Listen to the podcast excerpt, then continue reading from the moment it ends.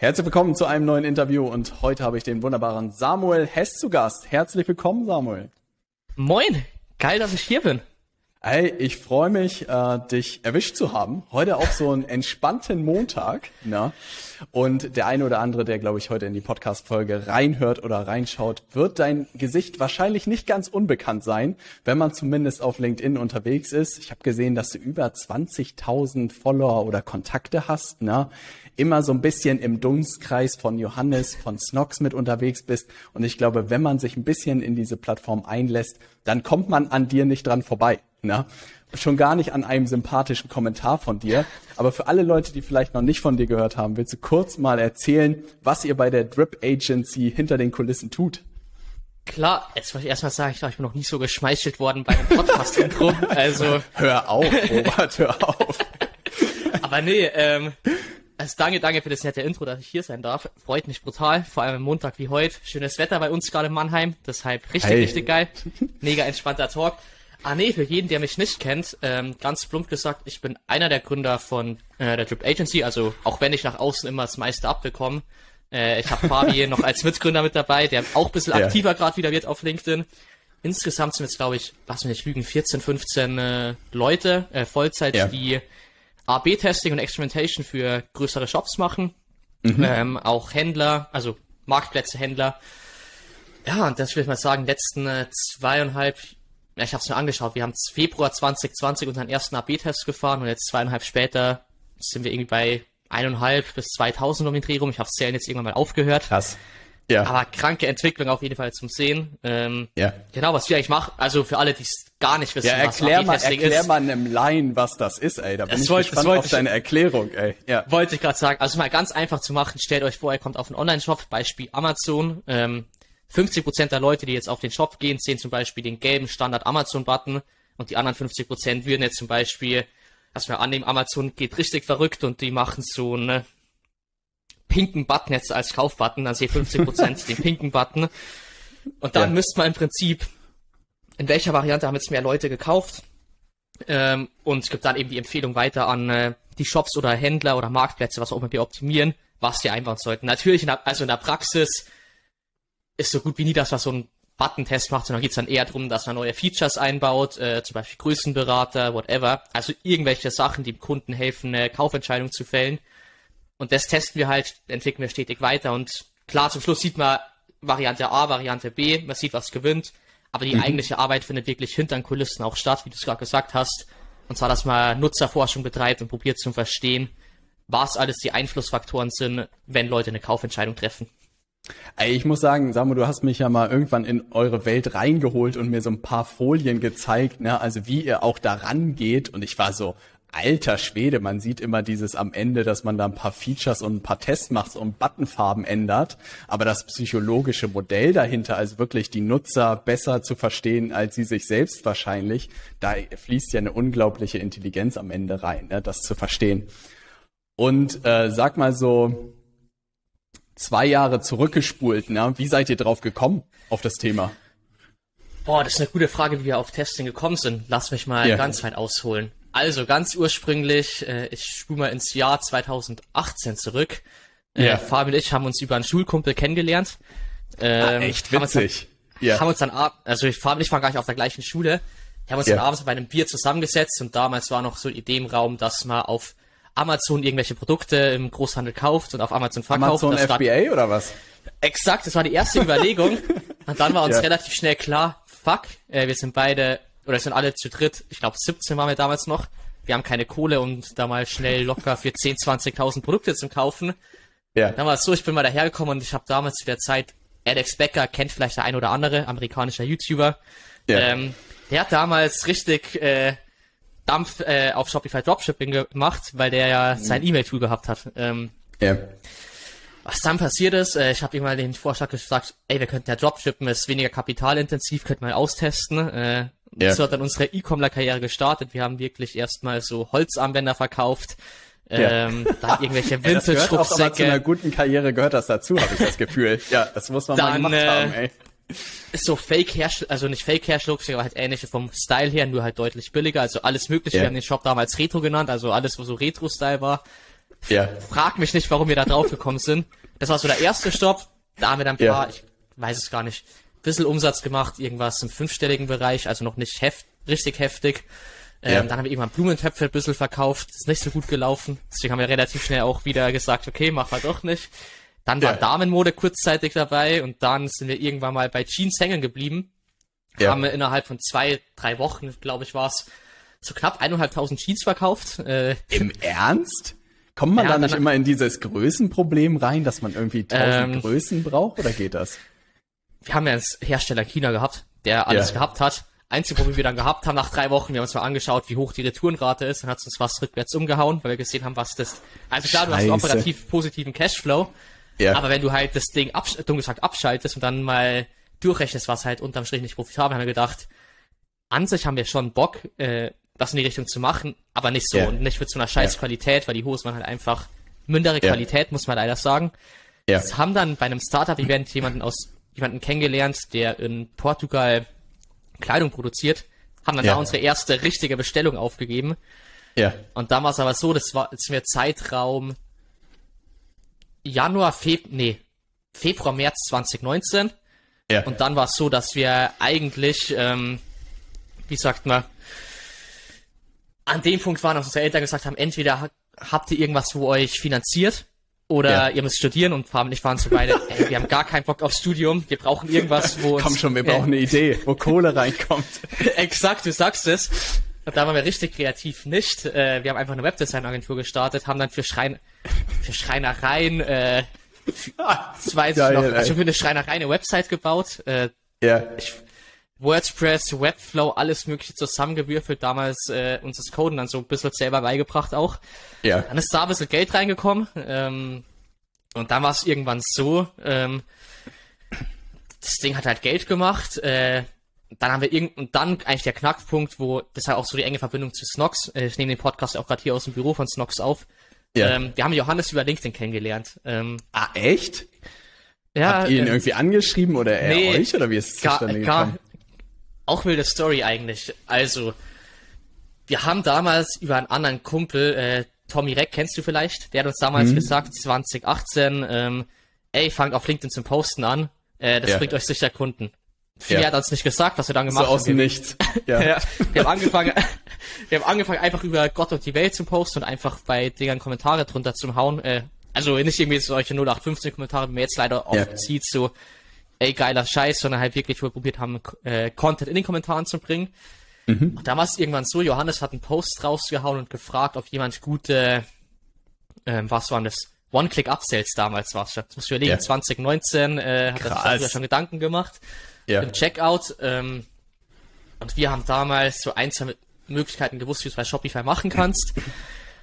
Und dann besagte Story ist, Johannes ist äh, auf unsere Website gegangen, was weil damals hieß wir noch Rhino Agents, also es war die Webdesign-Agentur Rhino Agency, ist auf die Website gegangen. Äh, hat erstmal gedacht, das ist richtiger Scheiß, was die Jungs machen, ist dann auf unseren Shop gegangen. Ähm, da haben wir damals noch eben unseren den Jeans-Shop drin gehabt, die Produktbilder waren minderste Qualität. Ja. Und dann ist er ein Checkout gekommen und dann hat er gesehen, dass wir im Checkout was verändert haben. Ähm, und das war damals bei Shopify so, wenn du im Checkout was verändert hast, ohne Plus zu haben, warst du, war richtig kranker Shit. Ähm, Ja. Darüber sind wir ins Gespräch gekommen, hat Johannes mal gesagt, ey, wir können einen Call machen. Und der, da, das war damals, war ich in Griechenland zu der Zeit, das weiß ich noch, ähm, hab so die Nachricht von Johannes bekommen, wir callen können. Und ich so, bin innerlich komplett ausgerastet, so ganz dumm gesagt. Äh, Oh Gott. hab dann oh Gott, in der jetzt Nacht- wird's ernst, ey. ja, also wirklich, war so, glaube ich, das erste richtig äh, wichtige Meeting in meinem Leben. Ja. Ähm, dann habe ich in der Nachtschicht, ich glaube, eine 40 oder 50-seitige PowerPoint, also nicht PowerPoint, ich glaube, äh, Microsoft-Ding gemacht, was ich am Snox-Shop alles anders machen wird, ähm, Ja. welchen optimieren müsst. Also war der, das, der Plan von Mikami war eigentlich auch hat keiner gerne gehabt. Ich habe mir wirklich vor drei, vier Wochen mal die Nachricht nochmal angeschaut. Es war einfach so, Ja. ey, können wir quatschen, ich find's interessant. Ja. Äh, da muss man sagen, an dem Tag, wo eigentlich der Call gewesen wäre, Johannes war auf der OMR, komplett verkatert, habe ich eine Sprachnachricht von ihm bekommen, dass wir den Call schieben müssen. Ähm, Dann irgendwann hat der Call ja stattgefunden und dann, äh, ja, ich glaube, kannst dir vorstellen, wenn du jemanden eine 50 Seiten Präsentation hinhaust äh, mit Ideen, die man machen kann.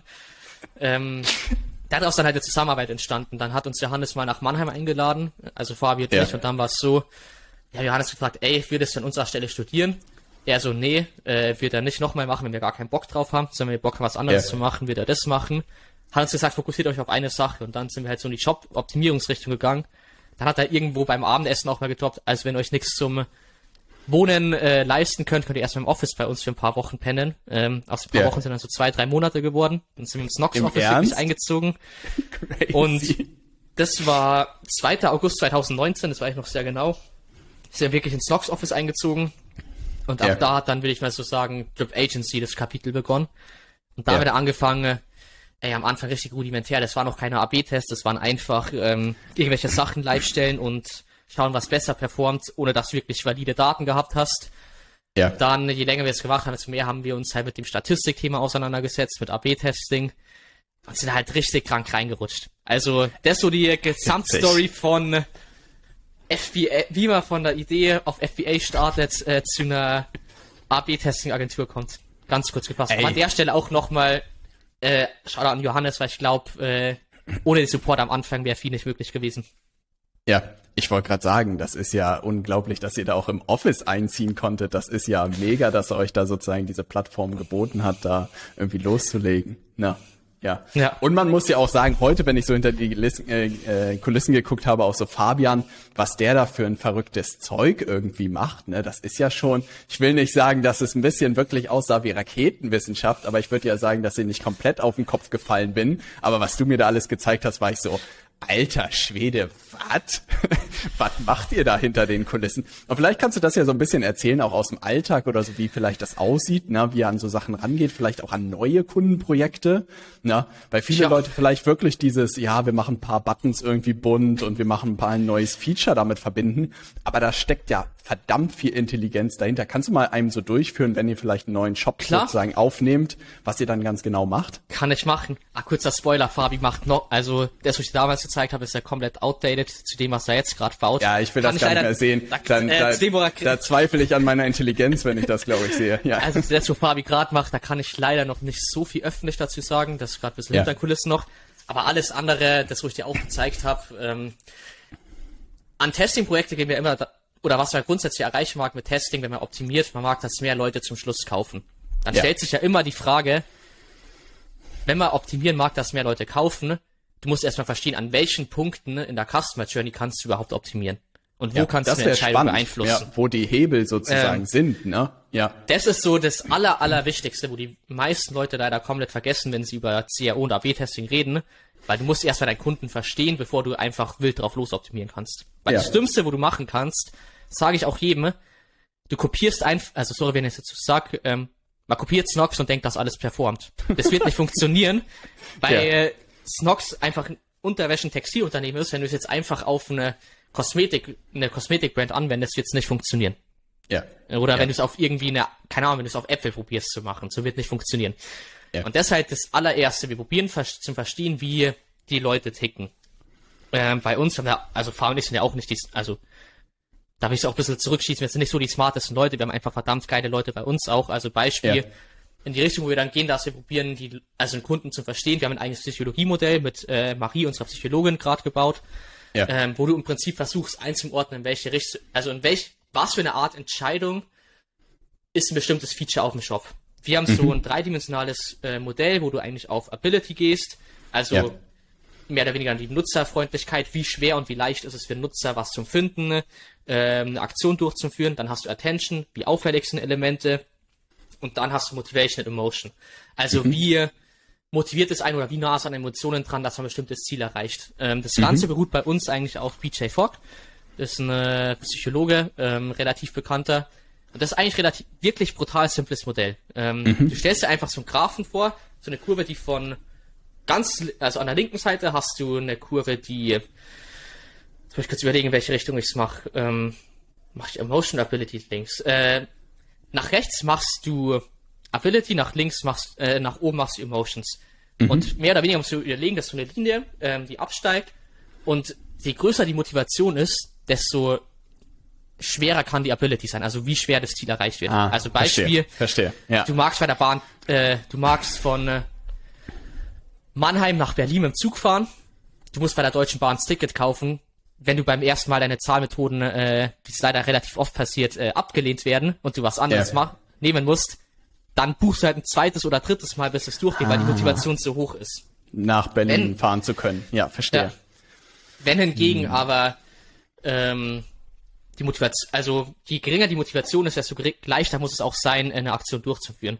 Das ist Okay. eigentlich so, wenn du überlegst, TikTok, die machen nichts anderes als drauf zum Optimieren, dass du eigentlich nur einen Swipe machen musst. Deswegen sind die auch so erfolgreich. Weil die Motivation eigentlich so gering ist, deinen Finger einmal zu bewegen, aber du bekommst so viel Input und dann swipes halt durch, durch, durch, durch. Also durch. es ist auch so ein bisschen anders umgedreht, ist es eigentlich so Friction, also Hindernisse aus dem Weg zu räumen und Ja. es den Leuten wahrscheinlich so leicht wie möglich zu machen, das Richtige wahrscheinlich für sich zu kaufen. Richtig? Ja, exakt, unter Okay. anderem. Also Beispiel, wie schwer ist es, eine Farbe auszusuchen, wenn du komplexe Produkte hast, wie schwer ist es Ja. da, die Informationen Ah. zu finden, zu vergleichen. Ja. Und was wir dann eben probieren, äh, jetzt fängt es an, ein bisschen komplexer zu werden. Du ordnest, je, du ordnest jedes Feed. Wir sind auch noch, also ich muss sagen, das ist bei uns auch eine äh, Model in Progress. Also ich glaube, Ja. jeder, der sich mit Modellen und solchen Sachen und Datenbanken auseinandersetzt, es gibt nie eine finale Version, man mag immer besser werden, als man am Wird Tag davor bestenfalls war. immer schlauer, ja. Exakt, du kannst, also ähm, wir sind großer Freund von dem Motto less wrong. Also einfach Mhm. immer weniger falsch zu sein, weil du kannst nie komplett richtig liegen. Äh, das ist so Gefällt mir. wissenschaftliches, wissenschaftliches Prinzip eigentlich auch. Äh, something is right until it's proven wrong. Ja, Ähm, geil. so gehen wir da auch vor. Und was wir im Prinzip machen, jeder Test, den wir fahren, wird in eine Richtung eingeordnet. Also Ja. das kann jetzt Motivational Emo- Emotion sein, es kann Ability sein, kann Attention sein. Und da, wo wir Mhm. eben rauszufinden, welche Art von Tests funktioniert in welcher Ah. Branche und im, funktioniert in welchem Setting. Und dann kannst du halt eben Verstehe. drauf optimieren, okay, wenn wir jetzt ein Element haben, äh, wo wir wissen, dass ja die Leute das sehen, dann kaufen die auch richtig viel. Dann gehen wir in Mhm. die Attention-Richtung, probieren dem Element mehr Attention zu geben. Verstehe. Und dann Verstehe. probierst du, was wir dann halt machen, jeder Test ordnest du ein und probierst dann eben zu verstehen, was ist jetzt wo wirklich wichtig. Du scorest es, die Folgetests werden neu priorisiert und ich glaube, das, wo ich dir damals auch gezeigt habe, ist unser berühmt-berüchtigtes Priorisierungsmodell. Ja. Ähm, für einen Laien kommt es vor, als ob es eine Datenbank mit gefühlt 10 Milliarden Inputs ist. Ja, sah schon Ähm. danach aus. Ja. Und wir probieren uns im Prinzip so viele Datenpunkte wie möglich zum Ziehen, dass wir eben Testideen priorisieren. Weil das Problem, wo du bei Online-Shops hast, du hast immer eine knappe Ressource. Und das ist der Ja. Traffic. Ah, Und äh, Budget natürlich auch. ja. So wenn uns jetzt ein Kunde sagt, hier habt ihr 300.000 Euro im Monat, äh, optimiert mal, dann testen Ja. wir dir alles, wo du magst. Ähm, Jeden Winkel, selbst das Impressum testen wir. Ja. ja, so mehr oder weniger, aber du hast ja also knappen Traffic und eben auch Ja. knappe also Budgetressourcen. Und es geht ja immer darum, dass du probierst, die Sachen zum Testen, die am meisten Impact haben. Verstehe. Und Verstehe. unser, also wir haben mehrere Datenpunkte, man kann sich so vorstellen, das ist einfach brutal viele Datenpunkte, die du ziehst, äh, wo du Anzeichen hast, Kunden, äh, wir haben im Research, das wir sehen, also Research ist bei uns, wir schauen uns äh, Analytics-Daten ähm, quantitativ an, dann aber auch eben qualitative Umfragen, Nutzerbefragungen Ja. und so Ah. weiter. Und überall, je mehr Anzeichen du hast, Mhm. das, was relevant für eine Kaufentscheidung ist, ganz einfach gesagt, desto höher wird es priorisiert. Umso mehr ist es ein Test wert. Ja. Ja. Ist das nicht auch gerade, das ist doch eigentlich eine spannende Frage, ist das nicht auch gerade bei einem Start, einer Zusammenarbeit von euch mit euch, sind doch wahrscheinlich so die ersten Tests auch super entscheidend darüber, wie lange Leute bleiben oder nicht, ne? Also da müssen doch wahrscheinlich am ehesten die Schläge sitzen, als wenn man jetzt, keine Ahnung, Ja. zwei Jahre schon zusammenarbeitet oder Ja. nicht. Äh, du sagst, du sprichst mir aus der Seele, das ist auch in der Tat eins von unseren größten Challenges als Agentur gerade. Ja, Ähm, wir sind ja so Optimierungsprojekte brutal langfristig. Ja, Wir verstehen aber auch die Kundenseite, dass ein Kunde im Ja. besten Fall nach dem ersten, zweiten oder dritten Test Ergebnisse haben mag. ja, Das können wir aber nicht garantieren. Also klar, wir Ja. können äh, probieren, so viel Research reinzupacken, wie möglich ist. Äh, immer neue Ja. Methoden. Also ich bin bei uns, können wir nachher darauf eingehen, ich bin ja bei uns aus der Geschäftsführung auch raus und Ja. wieder wirklich im operativen Produkt drin. Und das sind so Themen, mit denen ich mich gerade auch beschäftige. So was macht zum Beispiel die Projekte aus, indem wir eine brutal hohe Winrate haben, versus die, wo die Winrate eher gering ist. Weil ich muss ja auch sagen, mein Anspruch ist ja als Gründer von Drip, ich mag am besten, dass jeder Test äh, gewinnt oder halt im, die ersten Tests vor allem. ja, Ähm, und das ist aber kriegsentscheidend. Also wenn du, äh, wir haben es leider bei ein, zwei Projekten gehabt, die ersten, also bei den ersten 15 Tests nur zwei, drei gute dabei hast oder nicht, das wäre eigentlich noch eine gute Rate, wenn du nur einen guten dabei hast aus 15 Tests. Klar, äh, der fi- refinanziert dich dann auf Break-Even übers Jahr gesehen, ja, aber ist für die Kunden keine geile Experience. Und da müssen wir Ja. gerade auch optimieren, so jetzt auch mal dumm, vielleicht alle, die auch zukünftig bei uns Kunden werden wollen, so, da optimieren wir ja auch die Experience so, wenn die Tests am Anfang nicht sitzen, was können wir da machen, was uns sonst noch mehr, also Mehrwert liefert. Keine Ahnung, wir machen, ja. wir gehen richtig in Research rein, wir probieren denen Learnings aufzuzeigen, die die halt für Ads theoretisch verwenden können, die die da testen können. Ja. Aber du sagst es also, wenn die ersten, ersten Schläge müssen sozusagen sitzen. Ja. Und das wäre ja spannend zu hören, weil ich hätte gedacht, vielleicht kommt man ja so bei raus, dass es so drei bis fünf Standardtests gibt am Anfang, die irgendwie immer wir sitzen. Aber es ist gut zu hören, dass wahrscheinlich nicht so ist, richtig? Nee, wir haben es probiert. Ja. Ähm, sind mit dem, also ich sag mal so, wir testen bei uns ja auch die Approaches, mit denen wir fahren, was funktioniert, äh, was hält Kunden, was hält ja. Kunden nicht. Ähm, ja. Also wir sind ja letztes Jahr nicht testen. Aber ja. Standard Basic Tests nicht. Aber in welche Richtung wir jetzt eben gerade gehen, ist, wir probieren nach Verticals aufzu, also zum einen, was macht die Projekte ah, aus? Also, was ja. macht die Projekte aus, die eine hohe Winrate haben? Dann schauen wir uns da die Arbeitsweise von unseren verschiedenen Account Managern an. Ähm, ja. Oder eben auch, keine Ahnung, wenn mal Fabi ein geiles Projekt gehabt hat oder ich mal in der Vergangenheit ein geiles Projekt gehabt habe, was haben wir da gemacht, um die Ideen zu bekommen? Also, mhm. äh, und das ist vielleicht auch interessant für alle, die zuhören. All die ganzen Dinge, also wie wir auf Ideen kommen, tracken wir wir tracken, welche Art von Research hat welche Idee hervorgebracht. Ach, crazy. Und deswegen sind es eben ja. Daten, wenn du es mal aus, äh, wir haben nicht alle, was auch erst später eingeführt haben, aber wenn du so 700 bis 1100 Tests dürften sein, die getrackt sind wahrscheinlich, dir mal anschaust, dann kannst du auch relativ schnell rausfinden, okay, äh, in dem Vertical oder in der Industrie, wenn wir die Art von Research machen, kommen wir auf gute Testideen. Und das sind jetzt eben so die Dinge, wie bei uns intern die Prozesse dann probieren anzupassen und zum Bauen dass wir ja. verstehen, was führt wirklich zu erfolgreichen Tests. Weil ja. ich bin kein Fan davon, Best Practices zum Kopieren und äh, whatever oder Best Practice äh, Ja, da kann man schnell in eine Falle wahrscheinlich tappen, ne? Ja, ja dass man also einfach sagt, ah, ich nehme den und let's go, aber ja. wenn er da nicht trifft, ist scheiße. Exakt. Also das könnten wir, glaube ich, irgendwann machen, wenn wir jetzt wirklich mal in einem Vertical 100 Shops durchoptimiert haben. Wenn wir zum Beispiel sagen, wir haben jetzt im äh, Textil- und Fashion-Bereich 100 Shops optimiert, dann ja. bin ich mir sicher, kennen wir so alle ich, in meinem Kopf kannst du so ein Decision Tree vorstellen. So, mhm. der erste Step ist, ähm, du bist irgendwie inspiriert worden, auf eine Seite zu kommen und dich nach Kleidung umzuschauen. Dann der zweite Step ja. ist, du weißt genau, welches Kleidungsstück du magst oder du magst inspiriert werden. Und dann hast du immer die ganzen mhm. Punkte. Du, die Farbe ist wichtig, gefällt dir die Farbe, gefällt dir der Look, gefällt dir der Stil. Äh, gibt's die passende Größe, ist Versand kostenlos. Dann hast du immer so ein Baumdiagramm, wo von links nach rechts durchgeht bis ah. zum Purchase. Ja. Und ich glaube, wenn wir halt mal 100 Shops haben und da wirklich datengetrieben jetzt vorgegangen sind, identifizieren, was so die Decision Trees sind, dann können wir es rausgeben. Ja. Aber bis dahin ist so wirklich für uns auch, den Prozess optimieren zu verstehen, wie kommt man eben auf diese Decision Trees? Wie findest du raus, wo ja. die Kaufentscheidung wirklich getriggert wird? Genau, was der Auslöser sozusagen ist. Aber ihr ja. seid ja extrem explorativ eigentlich am Ende unterwegs sozusagen, ne? Also selbst sozusagen zu testen, auszuprobieren, zu dokumentieren, all sowas. Das ist verrückt, dass ich so denke, puh, ich denke mir immer so vieles ist so in Amerika schon so erschlossen, dass man gefühlt immer rüber gucken kann nach Amerika und gucken kann, da gibt's doch bestimmt irgendeine AI-Lösung mit mittlerweile dafür oder so. Aber es scheint ja wirklich relativ neue Disziplin wahrscheinlich auch zu sein, oder?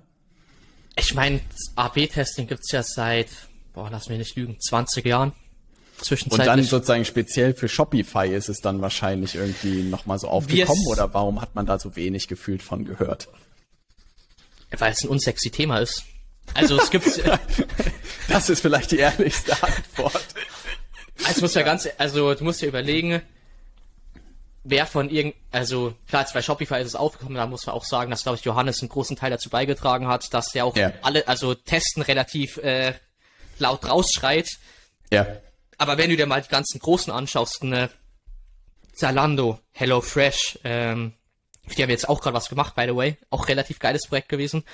Ähm, ja. Ich wollte gerade sagen, haben da die da Leute sitzen intern? Die das ähm, machen? Man muss, muss, sagen, wir haben, wir haben ein Research-Projekt gemacht, aber HelloFresh, ja. die sind auch sehr, sehr zahlengetrieben. Okay. Ja.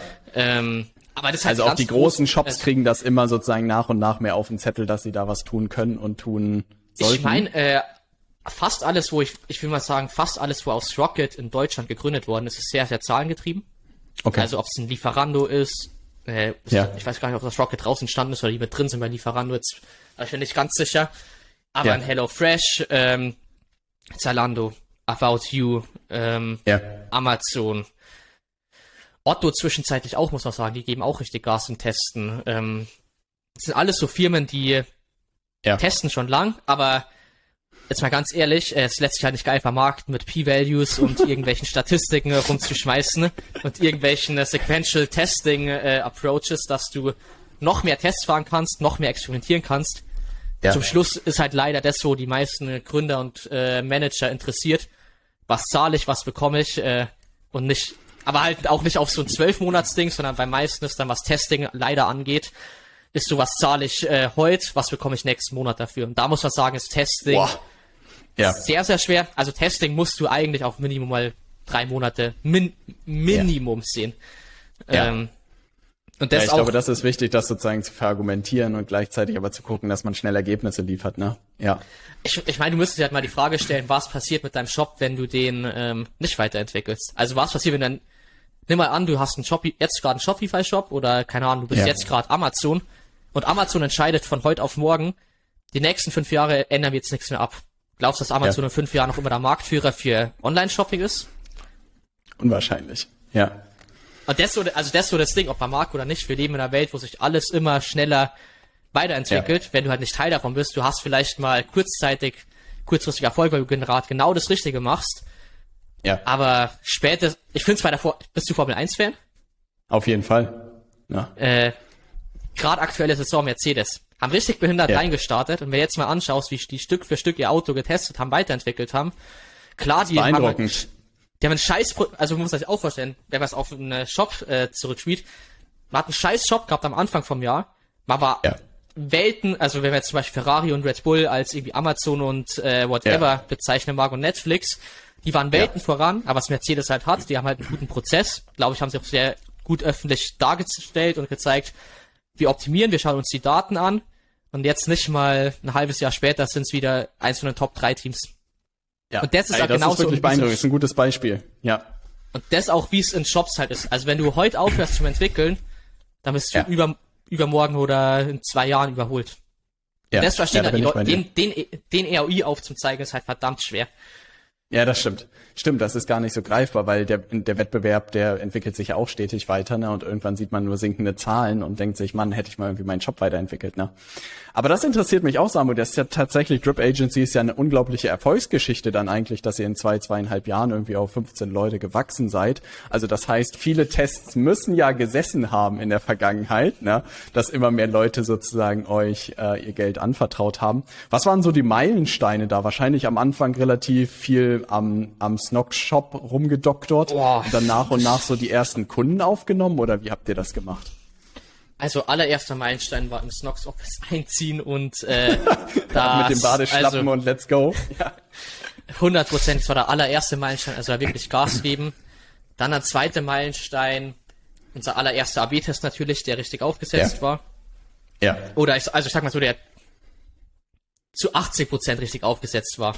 äh, aus heutiger Sicht wahrscheinlich, ja, gab's da wahrscheinlich Bullshit, noch eine aus, Differenz. Aus heutiger ja. Sicht, aus heutiger Sicht Bullshit. Ja. Ähm, wobei damals schon relativ, ich muss sagen, deutlich besser, also als Average, glaube ich, was Statistik angeht, weil wir da relativ, also relativ viel Glück gehabt haben, was wir gelesen haben. Ja. Ähm, das war erster Meilenstein, also ich überlegen, ja gut, dann die nächsten äh, Kunden, äh, boah, halt Sind größere euch so Kunden. Äh, zugeflogen, äh, sozusagen, dass die Leute gesagt ja, haben, jo, wir wollen auch jo das, was ihr da ja hinter den Kulissen macht.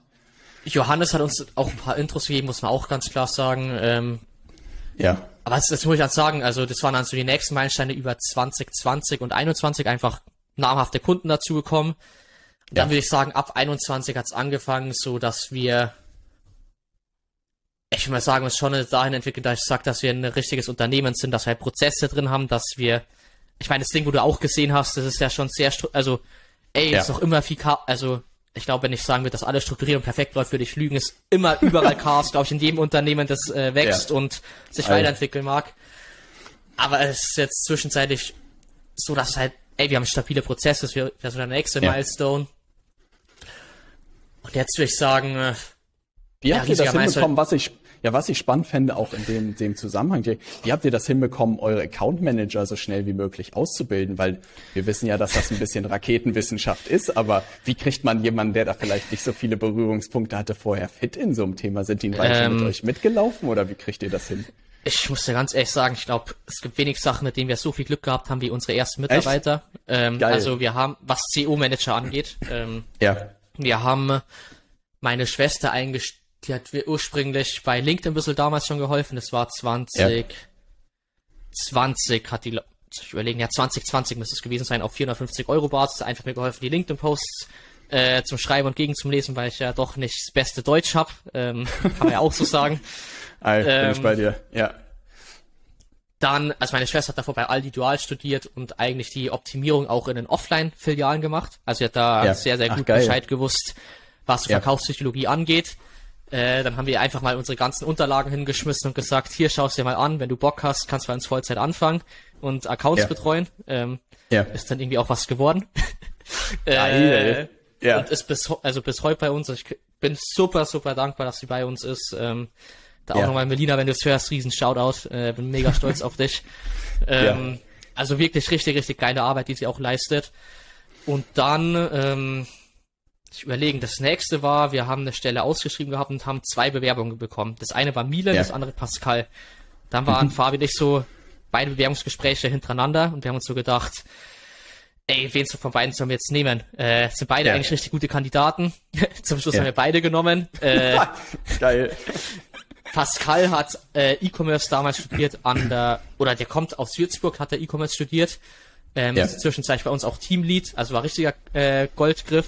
Und Milan äh, kam von Bräuninger ähm, und hat dann aber kein Account Management mehr gemacht, sondern der macht unsere Prozesse zwischenzeitlich, also auch richtig geile Ja. Entwicklung.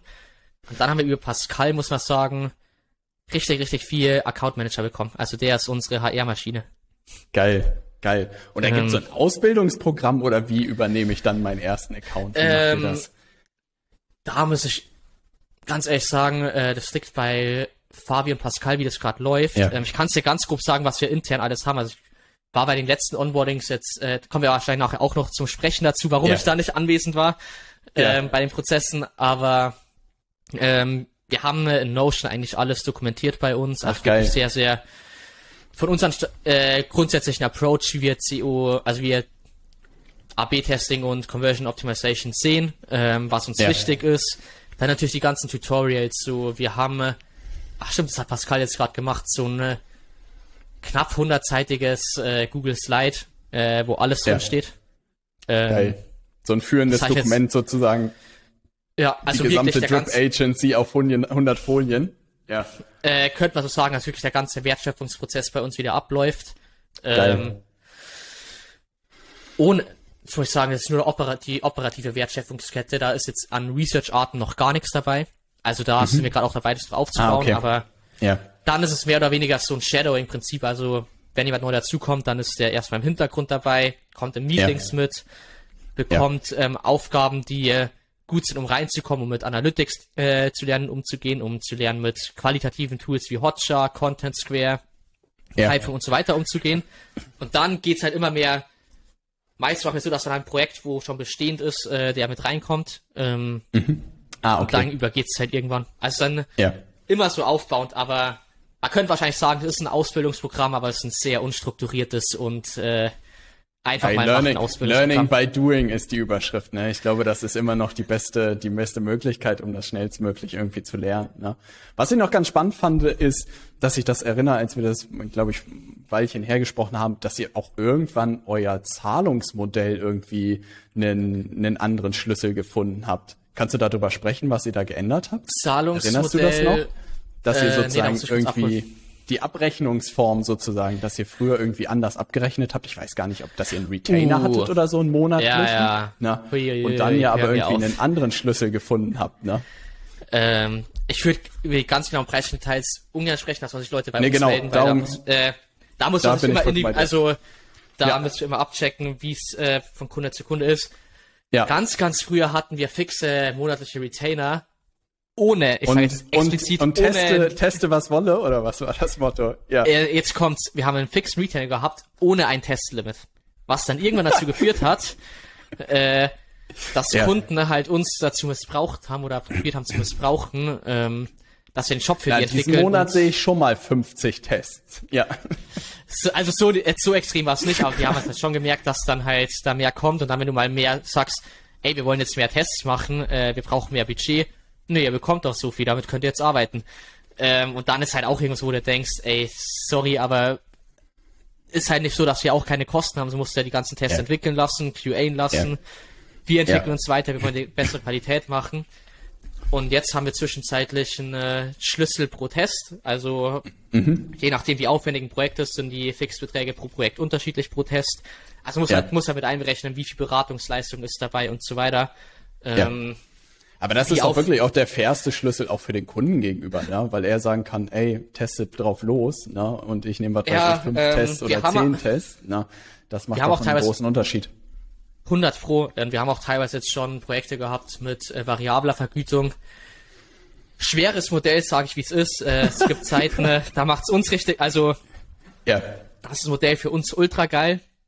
ja, Dann gibt's aber auch wieder Zeiten, wo und der, wo es dann für den Kunden ultra geil ist, ja, wenn man selber was Schlechtes ausverhandelt hat. Und da muss ich jetzt sagen, kann schon gut funktionieren, variable Modelle. Ich bin echt der größte Fan davon. Ja, Äh, weil meistens, also es gibt zwei Szenarien, die passieren. Szenario Nummer eins, du arbeitest als Agentur für drei Monate für nix gefühlt. Und dann, wenn Ja. es einmal funktioniert, äh, dann hast du einen Kunden direkt bei dir und sagst, ey, äh, das Provisionsmodell hätten wir uns doch ein bisschen anders vorgestellt, weil so viel wollen wir jetzt doch nicht zahlen. Äh, was ja auch da Ja. oftmals verständlich ist, um die Betre also wenn du halt eine sechsstellige Rechnung bekommst oder mittelsechsstellig auch teilweise, ähm, ja, ja, da brauchst du dich nicht. Also ist klar, dass ein Kunde da auf dich kommt, weil aus Ja. E-Commerce-Sicht Liquidität ist das Wichtigste. ja. Aber so ist es bei, also deshalb uns immer am liebsten, dass du einen Fixpreis, also wirklich einen Fixpreis pro Test hast, dann halt noch, äh, wenn was deutlich aufwendiger wird, ähm, dann rechnest du auch mehr ab. Ist ja einfach Ja. transparente Kommunikation mit Kunden da, weil dumm gesagt, wenn du jetzt halt Ja. einen Test 200 Stunden entwickelst, ja. so, das muss auch jemand bezahlen, wenn es unbedingt getestet werden soll. Ähm, Ja. Ey, was ich aber krass fand, zum einen auch diese Gedanke, irgendwie in diesen Tests zu denken, sozusagen. Ich glaube, damals hast du gesagt, so bis 2030 wollen wir so und so viele Tests sozusagen umgesetzt haben. Und ich habe Ja, das, das ist so, immer. das, genau, das, wie viele sind es? ähm, 20, 30, 100.000 Tests under Management. Holy shit. Ja, also, weil das Coole ist, das alignt ja so eine ganze Organisation, ne? Das Preismodell sozusagen stimmt, das Zahlungsmodell stimmt. Ihr müsst intern gucken, wie ihr die sozusagen äh, umgesetzt bekommt, skaliert bekommt, die Mitarbeiter fit gemacht bekommt. Und das fände ich super charmant, seine gesamte Organisation an einer so einer Erfolgskennzahl auszurichten. Ne? Also ich glaube, da ist euch wirklich Ja. ein Geniestreich gelungen, ja, weil es einen ja auch bis 2030 ohne Probleme ziehen wird. Ne? 100 Pro, wir sind da nur in der internen Kommunikation noch ziemlich scheiße drin, was das angeht. Ey, wer, wer hat die Baustellen nicht? Ich glaube, der, der würde lügen, ja, wenn irgendjemand sagen würde, dass er das alles irgendwie durchschaut hat. Ja, ich glaube, Aber das nee, das zum ja- Prozess. Zwingt uns dazu, dass wir auch langfristig sehr kreativ werden, was wir alles, äh, also, was sind dann diese 100.000 Tests? Weil die Frage ist, ob wir 100.000 Tests selber durchführen, ob wir ein Tool bauen, ob wir ein Tool haben, Ja. das alles monitort, whatever. Ähm, da muss ja auch Ja. ehrlich sein, du musst mal überlegen, 100.000 Tests im Jahr bedeutet, jetzt lass mich kurz runterrechnen, äh, Was habt ihr denn heute so pro Jahr? Sind das Zahlen, die du nennen kannst, oder ist das was Geheimes? Kann ich ja gerade, äh, kann ich ja gerade ganz, also die Zahlen, was wir dieses Jahr bisher haben, kann ich ja nicht auswendig sagen. Also wir haben Ja, bei uns okay. ein Jahresziel, was wir erreichen wollen. ja, verstehe. ähm, Ah nee, also 100.000 Tests wären 273 Tests jeden Tag, die live gehen müssen. Wow. Ja, es hört sich auf jeden Fall viel an. Ja.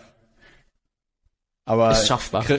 ich wollte gerade sagen, die Einstellung wollte ich hören. Na, ist machbar. Let's go. Und diese Abwägung finde ich aber auch ganz charmant. So macht man das mit einem Tool, redet man über eine Software, wie macht man es am Ende? Weil man, wenn man diese Zahlen nennt, dann wird man ja auch kreativ, wie bekommt man das am Ende hin? Ne? Was sind die Möglichkeiten, also für, die man äh, bekommen kann? Ne? Vielleicht, dass man da auch versteht, an was wir eigentlich arbeiten. Also unsere Vision ist eigentlich, dass wir verstehen, wie das menschliche Gehirn tickt.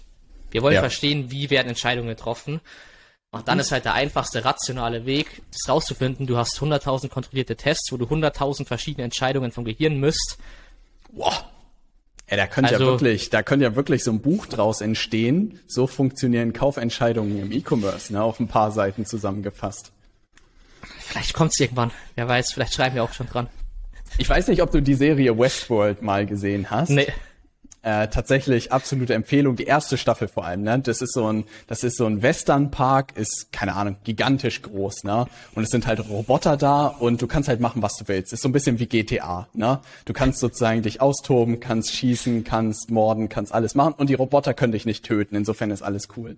Aber am Ende der Serie kommt halt dieser Moment, wo der menschliche Algorithmus, also das menschliche Verhalten in wirklich ein so ein Buch zusammengefasst ist. Ne?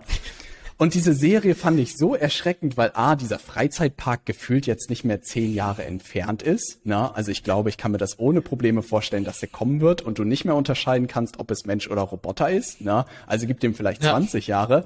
Und dieser Gedanke, dass das menschliche Verhalten wirklich auf ein paar Seiten zusammengefasst werden kann, wäre schon irgendwie ein bisschen beängstigend. Ne? Aber das ist ja wirklich das, woran ihr wirklich auch relativ kräftig dann wahrscheinlich arbeitet. Ne? Ja, also ich sag mal, so ein paar Sidebits, glaube ich. Also so äh, komplex wie es lass es, lass es ein paar tausend, lass es ein paar tausend Seiten sein, aber überhaupt diese Logik hinzukommen, wir können jede, ja. wir können jede Sache sozusagen verstehen, ist ja verrückt. Ne? Wir hoffen mal, dass zumindest ein paar tausend Seiten wären um das äh, menschliche Gehirn. Aber das finde ich crazy, weil man wirklich, ich glaube, an der Oberfläche, keine Ahnung, gucke ich in deine, in dein LinkedIn-Content und sehe immer diese Vergleiche, was ihr im Shop geändert habt. Und wenn man dann, glaube ich, Samuel und Fabian irgendwie kennenlernt, denkt man sich so, holy shit, die sind ja auf einer ganz anderen Mission irgendwie unterwegs. Ne? Aber am Ende ist es ja wirklich menschliches Verhalten zu verstehen und auch was Kaufentscheidungen beeinflusst. All solche das Sachen, das ist ja wirklich was, was man am Ende wirklich runterbrechen kann und verstehen verstehen kann, was sind die großen Erfolgsfaktoren und was nicht. Na. Ja. Nichtsdestotrotz war das ja ein ganz schöner Sprint wahrscheinlich die letzten drei Jahren. Äh, na? Und äh, wo viel Erfolg ist, ist natürlich auch immer so ein bisschen Schatten. Und tatsächlich war ich selbst erschrocken, als ich über den Post von dir gestolpert bin, dass äh, der liebe Samu in ein Burnout geschlittert ist. Na, das war ja mal etwas, was ich mir irgendwie selbst nicht vorstellen konnte, dass es Leuten irgendwie passiert. Und das von dir zu lesen war umso erschreckender irgendwie, ne? Was da passiert ja. und auch gerade wie viel Überwindung und Mut hat es auch irgendwie gehört, darüber zu sprechen und was hat sich auch irgendwie in deinem Alltag irgendwie geändert? Einiges. Also erst, was ich auch sagen muss, ich hätte nie gedacht, dass es mich oder dass ein Menschen so aus dem Leben schießen kann. Jetzt mal ganz dumm gesagt. Ich habe auch lange mir immer gedacht, ey, was haben die alle mit ihrem Burnout? Die sagen alle, ich soll aufpassen, dass ich keinen bekomme.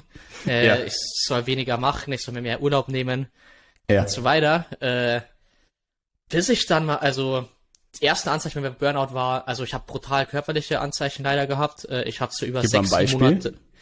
Ja. Also ich habe sechs, sieben Monate, also muss ich jetzt auch mal sagen, das ist dumm, dass ich so lange auch ignoriert habe, äh, sechs, sieben Monate lang jeden Tag drei bis fünfmal Nasen, also starkes Nasenbluten gehabt, nicht so ein bisschen, hier tropft's mal, sondern wirklich ja. äh, dann so drei, vier Minuten, äh, wo die beiden, also dann auch so typisch ich unterm Arbeiten die beiden Nasen mit zustopfen mit Tempos, dass ich Und auch weitermachen. runter, ja.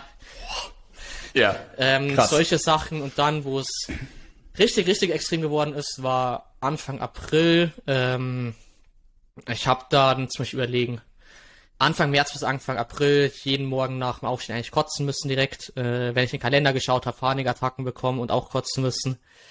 Also wirklich körperlich äh, sehr, sehr scheiße gegangen. Ähm, was war denn dein Gedankenansatz, was das ist? Du kannst ja nicht schwanger oder so gewesen sein, wo man übel geil kennt. Was, was hast nee, du? Du musst also, dir das ja noch irgendwie verargumentiert haben, warum du jeden Tag das hast. Irgendwie ein Virus oder so. Es gab kein Argument, gab einfach, ah, mir ist gerade schlecht, ich muss kotzen, nach dem Kotzen ja. geht's mir besser, ich mach weiter. Also. Holy shit. Ja. Ich, es hört sich jetzt richtig, also ich weiß, im Nachhinein denkt man sich, das kann man doch eigentlich nicht ignorieren. Ja. Aber also wenn du im Zeitmoment drin bist, dann denkst du halt, Ah, fuck, ja, ist ich auch jetzt, zu leicht äh, gesagt, ist zu leicht gesagt. Ja, ich bin da bei dir. Ja. Du denkst halt, ach fuck, ich habe in 15 Minuten einen Termin, mir geht's, ich, mir ist gerade so schlecht, ich kotze kurz, dann hoffe ich, dass mir besser geht. So war Krass. da das Mindset. Ähm, Krass. Haben auch nicht, also haben wir, hat so gut wie niemand mitbekommen auch, muss ich sagen. Und dann, ja. wo es extrem war, ich war dann, äh, boah, bei meinen Eltern in der Heimat, da auf unseren Hund aufgepasst.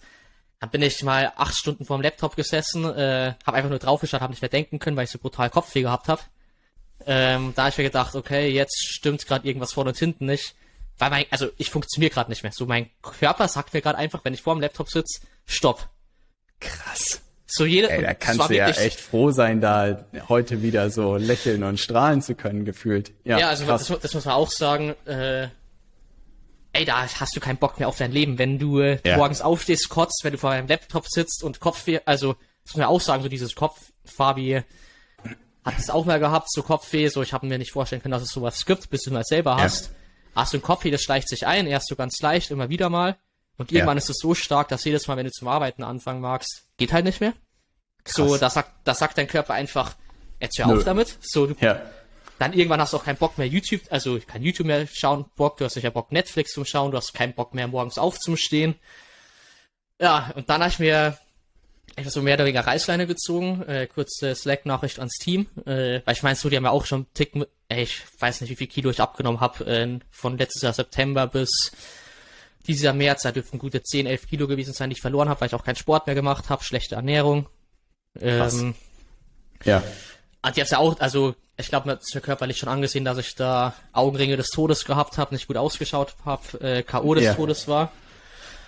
Äh, Slack-Nachricht geschrieben, Laptop zu, äh, Psychologin Termin klar gemacht und dann erstmal, ich glaube, ich war acht oder wenn nicht sogar noch länger, äh, komplett raus, hab nix gemacht. Krass. Und war es dann spürbar auch wieder, ging es dann Schritt für Schritt irgendwie besser? Oder? Ich meine, es ist ja doch, äh, es ist ja noch immer auch, also ich habe jetzt Fun Fact direkt vor dem Podcast gerade meine letzte Session, also nicht letzte, sondern äh, gerade eine Therapiesession davor gehabt oder wie auch immer man es nennen mag. Ähm, ey, es wird noch ewig gehen, also ewig gehen, bis du wieder auf normales Level kommst, weil du kommst ja auf Naja, das normale Äh, Level in Anführungszeichen hat dich ja dahin Ja. gebracht. Ne? Insofern muss sie eigentlich heute ganz anders arbeiten, dass das nicht wieder passiert, richtig? Mach, mach ich auch auf jeden Fall, aber du lernst ja, äh, ich sag mal, so in der Therapie auch so viel über dich.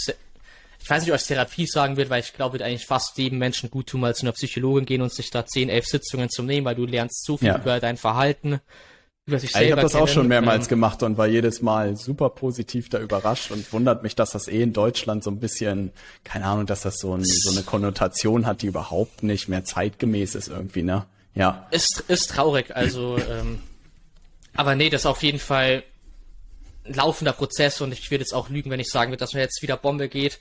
So, ey, ich habe Ja. auch immer teilweise gerade Tage, wo ich mir denke, ey, ich habe heute auf nix Bock. Aber Ja. klar, dann also weiß ich jetzt ein bisschen besser, was ich mache. So, ich merke auch, wenn ich zu viel arbeite, ich bekomme direkt Kopfweh, dann heißt es für mich, Laptop ist scheißegal, was gerade ist, ob ich in einem Meeting sitze, whatever, Laptop zu und ich bin weg. Äh, weil Ja. die Gesundheit ist mir wichtiger. Ähm, ich habe einige Änderungen vorgenommen. Also erste Änderung, ich glaube die gravierendste, die vielleicht ein paar mitbekommen haben, ich bin komplett aus der Geschäftsführung rausgegangen. Ich Ja. bin wieder ins operative Produkt reingegangen. Also was man ja auch sagen muss, wenn du so eine Agentur gründest, du fängst damit an, oder wir haben damit angefangen, weil wir Bock gehabt haben, Konsumverhalten zum Verstehen. Ja. So, ich habe Bock daran zu arbeiten, zu Datenbanken, wie ich dir auch gezeigt habe, zum zeigen, was wir da Ja. machen. Ich habe keinen Bock drauf, mich um diesen ganzen Bums drumherum zu kümmern, der dazugehört. Ja, Ich stimmt, man kein- rutscht dann schnell in hab- so ein Management-Shit rein, ne, für den man nie Ja. angefangen hat, eigentlich das zu machen, ne? Und ja. dem, dem auch nicht gut ist, kann ich auch ganz offen und ehrlich sagen. So, ich bin äh, vielleicht guter Gründer, ich bin kein guter Manager. So, das sind ja, Ja. auch zwei, und ich glaube, ich würde, also muss ich auch von mir nicht erwarten, dass ich guter Manager bin. Woher auch? Ich habe Abitur Ja. gemacht, danach direkt gegründet. Und Ja. wenn das Rad zu groß wird für einen selber, sollte man vielleicht äh, Stützräder sich dazu holen. Ähm, sag ich mal so. Ey, ich bin da vollkommen Ähm, bei dir. Die Einsicht hatte ich auch irgendwann, dass ich ein ganz schlechter Manager bin. Na, also, ja, bin, Ja. ich vollkommen bei dir. Ne? Und der Tag hat auch nur 24 Stunden. Also das ist halt eine Sache, die ich auch jedem empfehlen kann. So macht. Ich muss auch sagen, das ist auch wieder, wo ich sehr, sehr viel zu Gary Vee gefunden habe. Äh, Fun Fact. Gary war der Typ, der mich ursprünglich mal dazu gerafft hat, mich zu motivieren zum Gründen. Ne? Ja. Aber jetzt Fun Fact unterm Burnout, der, wo mir auch wieder, wo, wo der eigentlich auch wieder zeigt, ey, eigentlich mach den Bums, auf den du Bock hast, so alles andere kommt, dann das Geld ist, also klar ist nicht scheißegal, Geld löst schon Probleme. Ähm, Ja. aber ob du jetzt als, keine Ahnung, ob du eineinhalb Millionen, zwei Millionen, ob du jetzt zehn machst, ob du 20, 30 machst, juckt keine, also juckt Das kein macht Schwein keinen Unterschied Schluss. mehr. So, es macht ja auch persönlich keinen Unterschied. Ähm, und das sind so Sachen, wo ich gelernt habe. So, ich habe Spaß dran, geile Testkonzepte zu machen. Ich habe Spaß dran, mich in Sachen reinzudenken, wie können wir jetzt Konsumverhalten noch besser verstehen. So, ich habe Bock drauf, Vorträge zu geben. Ich habe keinen Bock, mich um die ganze Buchhaltung Scheiße zu kümmern, keinen Bock um HR, um Controlling, Ja. Um diesen ganzen Stuff zu machen. Das sind alles wichtige Themen, äh, die brut also brutal wichtig sind. Ähm, Ja. Controlling liegt mir noch am nächsten am Herzen. So, ich mag einfach, dass es gut läuft und du weißt, dass es gut läuft. Ja. Aber ich habe Spaß dran, geile, also Produkte zu bauen und Shops umzubauen, auf das, wo ich dann stolz bin. Ähm, und das war mir das größte Ja. Learning und, glaube ich, größte Änderung. So, deshalb, wir haben jetzt, glaube ich, lass mich nicht lügen, eineinhalb Monate gebraucht, bis die Podcast-Aufnahme zustande gekommen ist. Ähm, ich habe hattest mein Call-Limit von, Verständnis. Ja. äh, ich habe ein Call-Limit von äh, drei externen Calls pro Tag. Äh, mehr gibt's bei mir nicht. Ich habe Ja. ein Call-Limit von Ei. insgesamt fünf Calls pro Tag. Äh, mehr Calls gibt's einfach nicht. So, das ist meine Ja. Zeit, mehr mag ich mir nicht antun, äh, weil sonst ist meine Produktivität in allen Bereichen, in denen ich gut bin, so derart gemindert. Äh, ja. da muss Aber ich habe das auch, mal, ähm, ja. ja. Ich Mach fand das so spannend, weil äh, die gerade als ich in Süddeutschland habe ich äh, für eine Tochterfirma von Wirt gearbeitet und bei denen jetzt nicht konkret, aber zum Beispiel bei Porsche oder so gab sowas, dass du um 16 Uhr gefühlt den Stift fallen lassen musst. Ansonsten hast du von dem Betriebsrat irgendwie auf die Finger gehauen bekommen. Na? Und dann bin ich aber in, zu einer Unternehmensberatung gegangen, wo es irgendwie gängig war, auch teilweise bis 10 Uhr zu arbeiten. Na? Und dann hat, meinte ein Kumpel halt so, ja, kann man machen, aber dadurch, dass wir nur bis 16 Uhr Zeit haben, sind wir halt viel effizienter in dem Shit, den wir tun. Na? Und ich habe so viel Wahrheit da drin gefunden, na? Ja. weil teilweise habe ich mich wirklich um 9 Uhr in irgendwelchen sinnlosen Meetings sitzen sehen abends und dachte mir, was machen wir noch? Na, das hätte man viel effizienter alles gestalten können. Und insofern sind diese Regeln, die du da gemacht hast, eigentlich echt Gold wert, weil du sagst, ey, das sind die drei externen Calls, das sind die zwei internen Calls, mehr gibt's nicht, ansonsten sehen wir uns nächste Woche fertig. Ja. Ey, ich glaube, das Beste, was man machen kann, weil man Ja. dann ja auch jeden Tag überlegt, was ist heute wirklich wichtig und was nicht. Ja. Ja, und das auch so. Also ich habe wirklich in Anführungszeichen jetzt jetzt nur noch eine 45, 50 Stunden Woche. Was ja Was noch immer immer, noch für viele verdammt viel ist. Ja.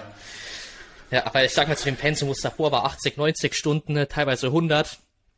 Was ja gar nicht gesund ist. Samu sucht Und dir ein jetzt Hobby. am- Ja. Jetzt aber auch so. Bin ich äh, deutlich weniger effizient? ja. Nee. So genau wie du es gerade auch gesagt hast. Ich schaffe jetzt halt in der Zeit, in der die ich hab, ich muss alles schaffen. So, ich habe gar keine Ja. andere Wahl. Ja. Und man überlegt vielleicht auch noch ein zweites Mal, was macht wirklich heute den Unterschied und was nicht. Ja. Also ich habe auch immer das Gefühl, ich habe dann so Aufgaben, ja, die könnte man machen, aber die machen auch gefühlt gar keinen Unterschied. Aber ich muss ja irgendwie meine Arbeitszeit auch so ein bisschen füllen. Füllen, und dann gibt es ja. so ein, zwei Sachen, die wirklich den Unterschied machen. Und vielleicht müsste man so ehrlich auch zu sich selbst sein, wenn man die erledigt halt an dem Tag, dann, keine Ahnung, kann man tief durchatmen und was man dann noch macht, macht man dann noch. Aber ich habe das Gefühl, man ist so besessen, da irgendwie alle durchgetaktet und irgendwas haue ich mir noch rein. Ich glaube, viele erlauben, und ich selbst gehört auch dazu, erlauben sich diese Freizeit irgendwie so gar nicht, ne? Und dann einfach mal, keine Ahnung, sei es auch um 15 Uhr rauszugehen, ins Café sich zu setzen und entspannt zu sein, ne? Da hätte ich heute, würde ich noch Schnappatmung bekommen, ne? Wenn ich das machen würde. Weil die, also, das ist eine Sache, ich meinem Dad nie geglaubt, Pausen sind wichtig, um gute Arbeit zu leisten. Ähm, ich wollte es nie glauben, jetzt habe ich es selber auf die harte Art und Weise erfahren müssen.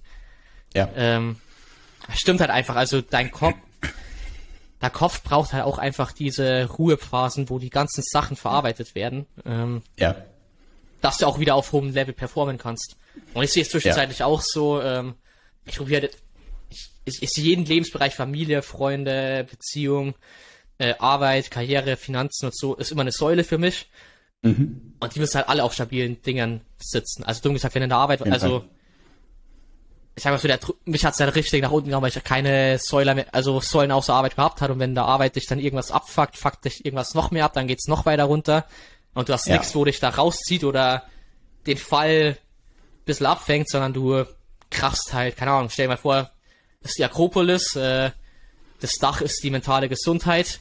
Wenn du jetzt eine Ja. Säule hast, kracht dir ein, dann haut das Dach richtig runter. Wenn du jetzt irgendwie acht Säulen hast, eine fällt weg. Ja, ist vielleicht ein bisschen wackelig, aber du kommst trotzdem, du kannst die Säule wieder aufbauen. Ja. Ähm, das glaube ich, wo viele nicht verstehen, dass so das oder aber auch leider, glaube ich, ein bisschen lächerlich gemacht wird in unserer heutigen Welt. So geht's nur um Leistung und Druck. Aber halt alles andere drumherum äh, brauchst du, um auf hohem Level performen zu können. Auf jeden Fall. Ich habe irgendwann mal bei Bad Banks einer Serie hat irgendwie eine Fondsmanagerin gesagt, irgendwie Entspannung gehört zur Professionalität dazu. Ne?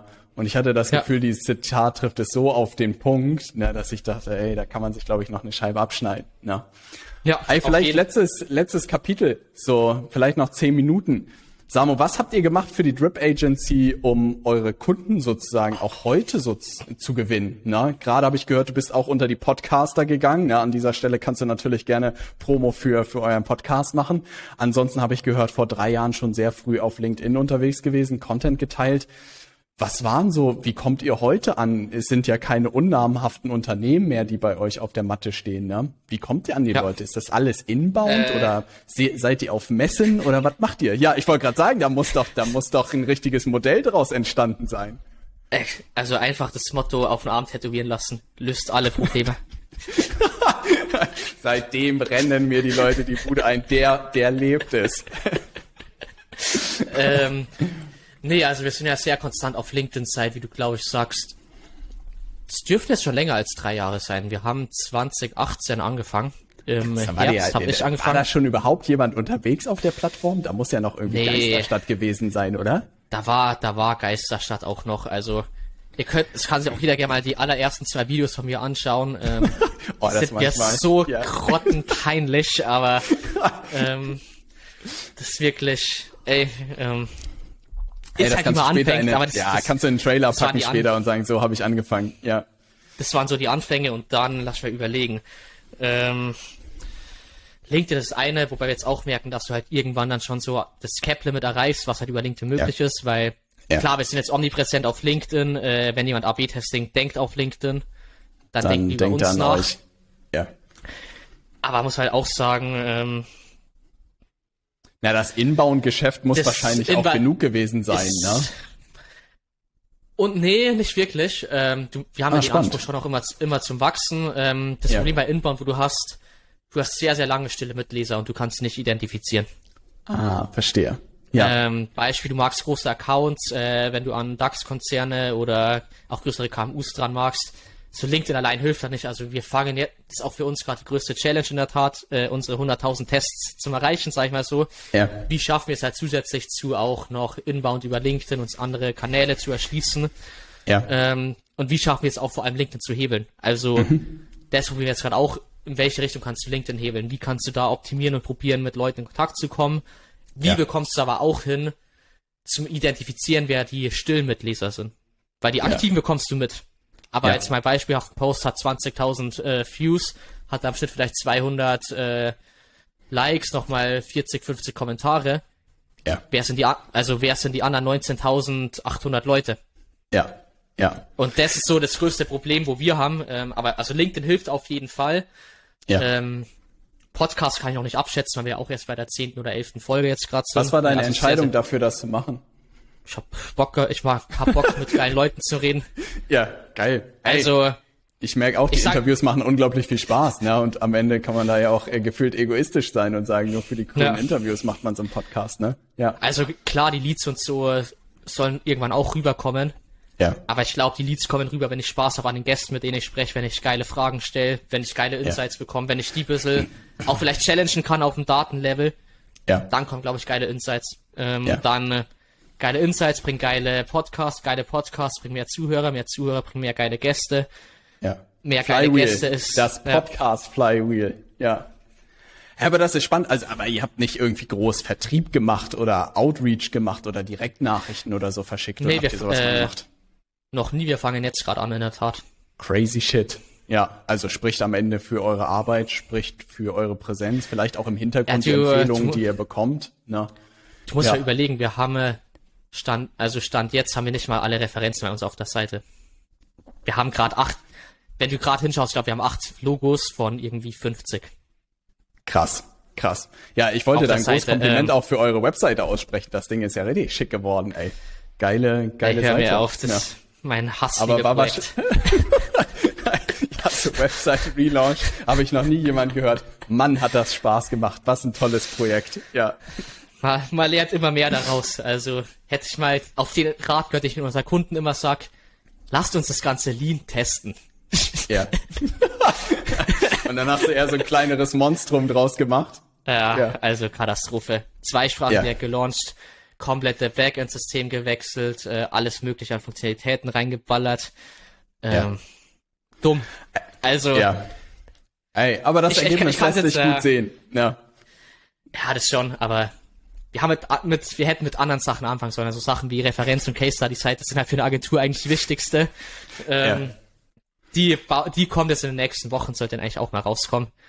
Ja. Aber. Ey, Super cool, aber ey, das ist cool zu hören. Also muss ich wirklich sagen, weil ich glaube ja viele sich auch echt schwer tun in der eigenen Vermarktung irgendwie. Und ich finde das cool, Samu, dass ihr so naiv gefühlt vor vier Jahren angefangen habt, Content zu teilen. Und ich muss auch sagen, dass ich da immer jetzt so rüberschiele und denke mir so, ey, wie können wir das für unser LinkedIn Ads Thema auch so ein bisschen den Leuten zeigen und auch so Insights zu zeigen, wie ihr diese Gegenüberstellung macht und dachte mir so geiler Content, ne? Und dass ihr dadurch einfach ey, so eine Präsenz dir Ey, wirklich, großes Kompliment. Habe ich mir für meinen Urlaub jetzt die nächsten zwei Wochen vorgenommen, mal zu überlegen, na, wie man das irgendwie in unsere Welt transferiert bekommt. Und am Ende echt so eine Omnipräsenz aufgebaut hat, dass wenn die Leute an Conversion Rate Optimierung gefühlt denken, dass sie an Samuel Hess und euch irgendwie denken. Na. Ja, wobei, also da muss man auch sagen, es bin ja nicht nur ich, der auch LinkedIn macht, sondern wir haben ja in, also Fabi ja. macht was, wir haben ja intern eine Person, die uns da hilft, das zu machen. Ich meine, wir posten zwischenzeitlich über, ui, zwischen drei und fünf Accounts dürften gerade aktiv sein von uns. Stark. Also umso cooler zu hören, dass ihr damit eure Erfolgsformel gefunden habt. Ne? Und viele Leute, die sich vielleicht in der Vermarktung schwer tun, ey, da ist der beste Beweis, dass man so eine Agentur damit ja über Jahre gut durchfüttern kann. Ne? Und jetzt erst irgendwie nach zweieinhalb ja. Jahren auf die Ideen kommt, ah, wir könnten auch mal proaktiv rausgehen. Ne? Weil das ist ja, muss man eigentlich ganz klar sagen, normal wie eine Agentur gebaut wird. Du hast erst die Kunden, mhm. baust dann die Dienstleistung ja. Und bei uns ist gefühlt jetzt, wir haben hier ein fertiges Monstrumsprodukt, wo wir wirklich auf, äh, kann man jetzt, also wenn du es vergleichst, so, ey, wir, wir sind jetzt auch nicht die Agentur, die alles macht und auch alle klein betreuen kann, weil wir haben halt, also, das ist vielleicht ein bisschen ja. komisch an, aber so, wir haben das gebaut, wo die Champions League ist. Ja. So, du fängst dich an in der Champions League zu spielen, wenn du noch nicht in der Bundesliga auf dem fünften oder sechsten Platz bist oder vierter Platz, ich weiß gar nicht, was es gerade ja. ist. Das muss ich auch ja. hocharbeiten.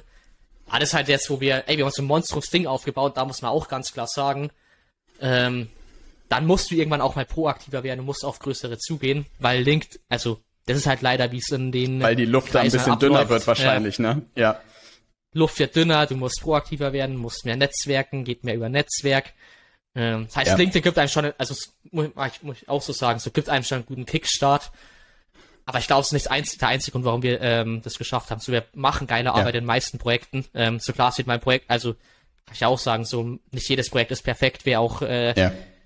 mehr als nur unprofessionell, wenn ich sagen würde, jedes Projekt ja. bei uns ist geisteskrank geil, äh, weil damit, das ja. wird bedeuten, dass man ausgelernt hat, nichts dazulernt und nichts besser macht, probiert neu zu machen.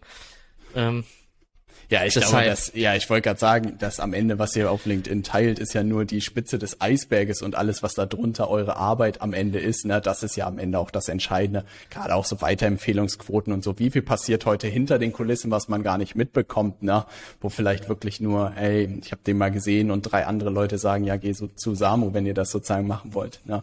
Vielleicht die perfekte ja. Überleitung so. Was ist heute euer Zielkundenprofil? Wer sind die Shops auf die ihr Lust habt und äh, nach denen ihr sozusagen sucht, die vielleicht sich der ja. eine oder andere hier in dieser Podcast-Folge verirrt und sich sagt, ah, das bin ja ich, na, ich muss mich bei Samu melden. Ähm, was am meisten Spaß macht, 12 Millionen Jahresumsatz plus, also alles mhm. über eine Million im Monat, äh, das macht uns richtig Spaß. Wir mhm. machen auch ein paar, kleine, also muss man sagen, ein paar kleinere Projekte, weil wir einfach ähm, bisschen mehr Stabilität in die Agentur auch reinbekommen wollen. Man muss auch sagen, wir sind ja. schon Boutique-Agentur mit eher weniger Kunden, dafür immer relativ große Kunden. Aber wir wollen jetzt so auch den kleinen äh, Part, den wir jetzt durch das, das Wertschöpfungskette schon sehr, sehr krank optimiert worden ist bei uns, können wir die abbilden. Es rechnet sich für uns, äh, wenn die Kunden bereit sind, halt gewisse Sachen anzunehmen, die Stati also einfach statistische äh, Basics anzunehmen. So, wir, wir können halt einen Test, ja. wenn wenn jemand 500 oder sagen wir so, es gibt auch kleinere Kunden, die wir teilweise betreuen, wenn jemand 300.000 im Monat macht, dann kann der halt nicht erwarten, dass wir in zwei Wochen ein statistisch valides Ergebnis haben. Äh, und wenn das ja. halt klar ist, dann nehmen wir teilweise welche auf, wo es richtig Sinn macht. Ähm, 12 Millionen Jahresumsatz plus.